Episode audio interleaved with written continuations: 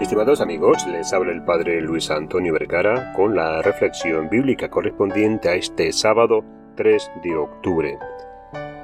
El Evangelio está tomado de San Lucas capítulo 10 del 17 al 24.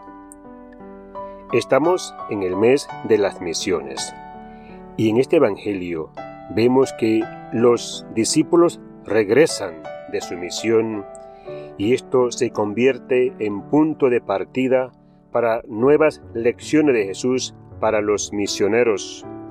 Los 72 regresan alegres por el éxito de su trabajo.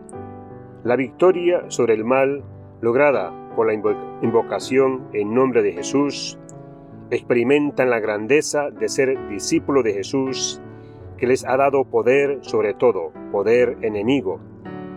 Pero Jesús no se queda en la acción, sino que los invita a levantar sus miradas hacia lo alto y alaba a Dios Padre por la obra realizada por sus discípulos.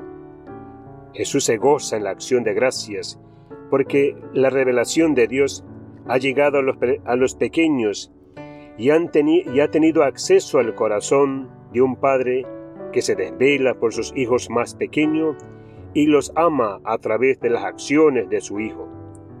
Sin embargo, la verdadera victoria no es sólo la obra que han realizado por la salvación de otros, sino la misma salvación de ellos.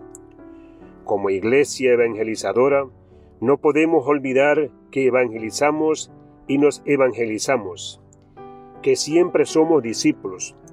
Lo que anunciamos debe ir en coherencia con lo que vivimos, que lo que proclamamos es lo que nos esforzamos en creer, que lo que damos es la expresión de lo que llevamos dentro. La iglesia es dichosa por la obra que se le encomienda, pero sobre todo porque la palabra de gracia sigue resonando en su interior y le invita a renovarse constantemente. Hoy más que nunca, nuestro testimonio de vida es condición esencial para la eficacia de la misión. Debemos hacernos responsables del Evangelio que proclamamos. Es necesario que nuestro esfuerzo evangelizador brote de una verdadera coherencia de vida y que el anuncio, animado con la oración y el amor a la Eucaristía, vaya haciéndonos crecer en la amistad con Jesús.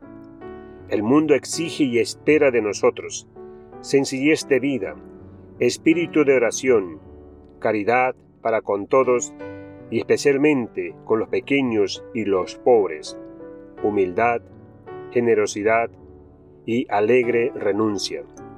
Solo es creíble para el mundo de hoy un evangelio encarnado.